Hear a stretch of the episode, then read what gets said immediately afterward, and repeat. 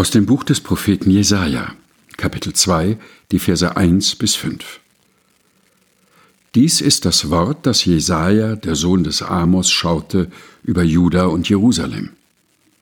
Es wird zur letzten Zeit der Berg, da des Herrn Haus ist, feststehen, höher als alle Berge und über alle Hügel erhaben.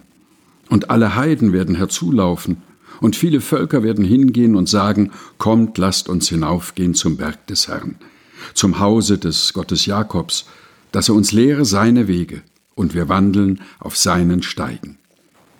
Denn von Zion wird Weisung ausgehen und des Herrn Wort von Jerusalem.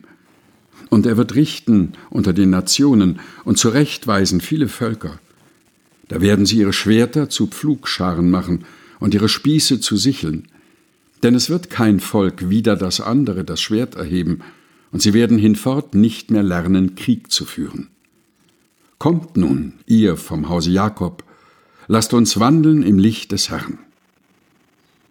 Jesaja Kapitel 2 Vers 1 bis 5 aus der Lutherbibel von 2017 der Deutschen Bibelgesellschaft. Gelesen von Helga Heinold.